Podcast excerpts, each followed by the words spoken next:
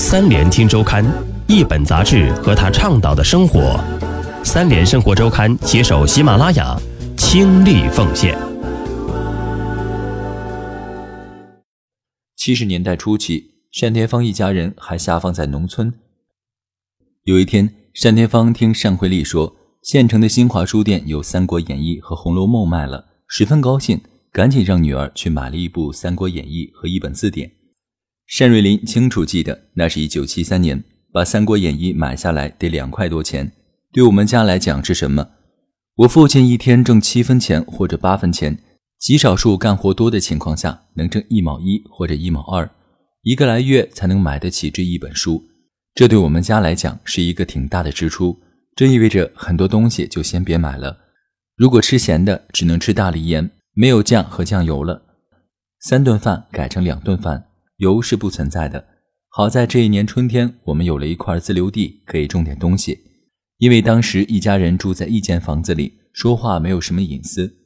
父亲跟母亲悄声提买书的事儿，我也听到了。父亲说：“怎么回事？让看三国了？”那能让说吗？不能，父亲自己就否定了。然后父亲又跟母亲说：“咱家得买下这本书，能买到这本书，我父亲非常激动。那个时候我们精神上很贫瘠，有了这本书，一家人精神上都很快乐。我爸还叫我背三国，现在很多开场我还能背下来，烙印太深了。”一九七四年，单田芳带着家人从农村逃了出来。逃出来后，单田芳一直过着提心吊胆、东躲西藏、不踏实的日子。这样的生活足足过了四年。一九七八年，当单田芳终于看到了平反书上写的他的事情属于假案，恢复公职、恢复名誉、回归曲艺团工作、补发十年的工资时，他喜极而泣，放声大哭。一九七九年，单田芳重返舞台，说《隋唐演义》，走进茶社大门，门前挤着四五十人。里面二百多个位置都坐满了。单田芳回忆这段日子，当时的情形令人潸然泪下。我往台下看了一眼，台下爆发出热烈的掌声。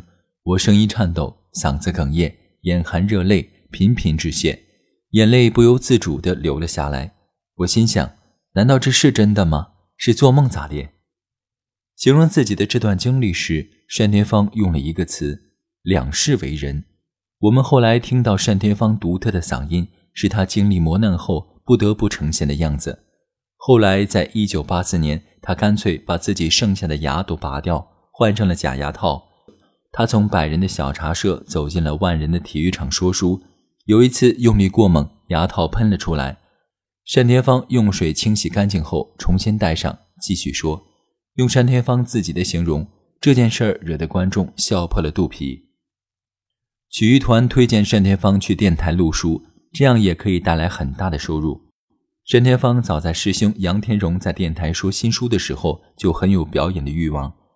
有了这个机会，他十分珍惜。当时单田芳刚刚动过手术，嗓子还需要调养。他上午去电台录制广播评书，下午去茶社说书。后来为了每天节省两小时的嗓子，他辞掉了茶社的工作，专心在电台说书。《隋唐演义》的反响特别好，段数一再增加，扣子吸引着听众，最后录制了二百四十讲才结束。单田芳靠这部作品再次火了起来，接着录了十几部评书，红得家喻户晓。单惠丽回忆，当时和父亲一同出门，他时常被人认出来。有一次在鞍山的三道街市场，几位摊贩认出了单田芳，追出一百多米，希望卖他几条裤子。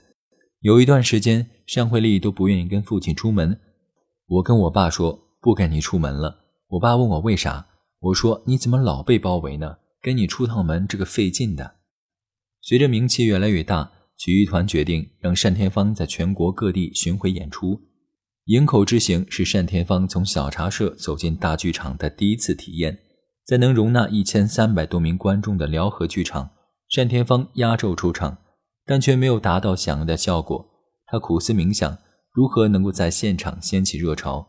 最后，他想出了办法：一个是登台之后先说一段诙谐又有现场感的上场诗，然后再说几句现实的包袱和观众拉近距离。这种接地气的表达方式，也是单田芳评书的一大特色。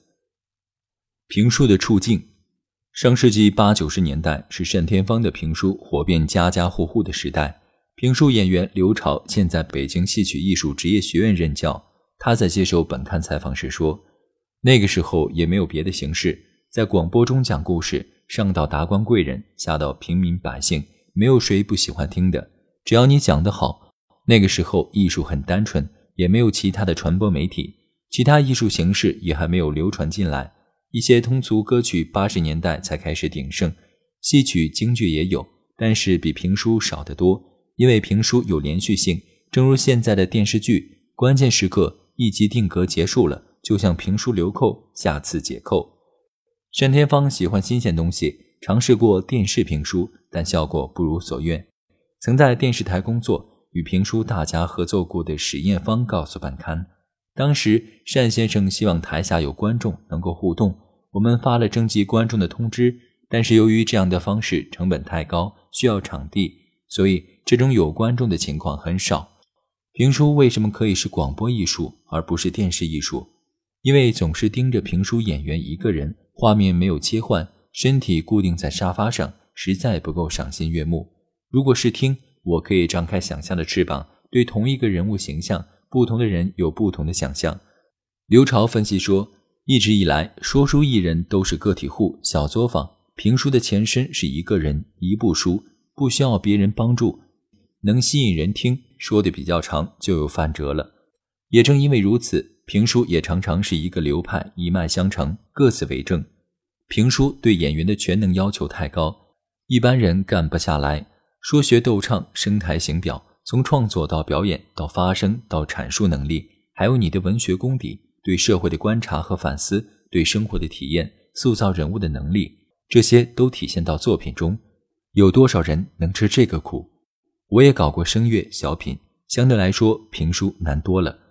在台上说一部书得有多大能耐？评书演员有年轻的吗？几乎没有。要干出点成绩，都得四五十岁以上。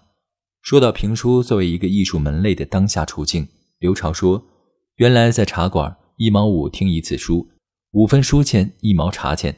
现在这类场所很少，唯独江浙一带的评弹保存的比较好。”因为这种艺术形式本身给人一种曼妙的感觉，有些艺术形式如果大家觉得可有可无，它也就慢慢消失了。肖建禄在一九九四年与单田芳相识，一九九五年后担任北京单田芳艺术传播有限责任公司总经理。他在接受本刊采访时说：“单老师的经典一直会流传下去，《白眉大侠》《乱世枭雄》重播多少回了，每次听众都不少。”很多的哥对内容也许很熟悉了，但仍然爱听，也许已经成为习惯。听到他的声音，心里就特踏实。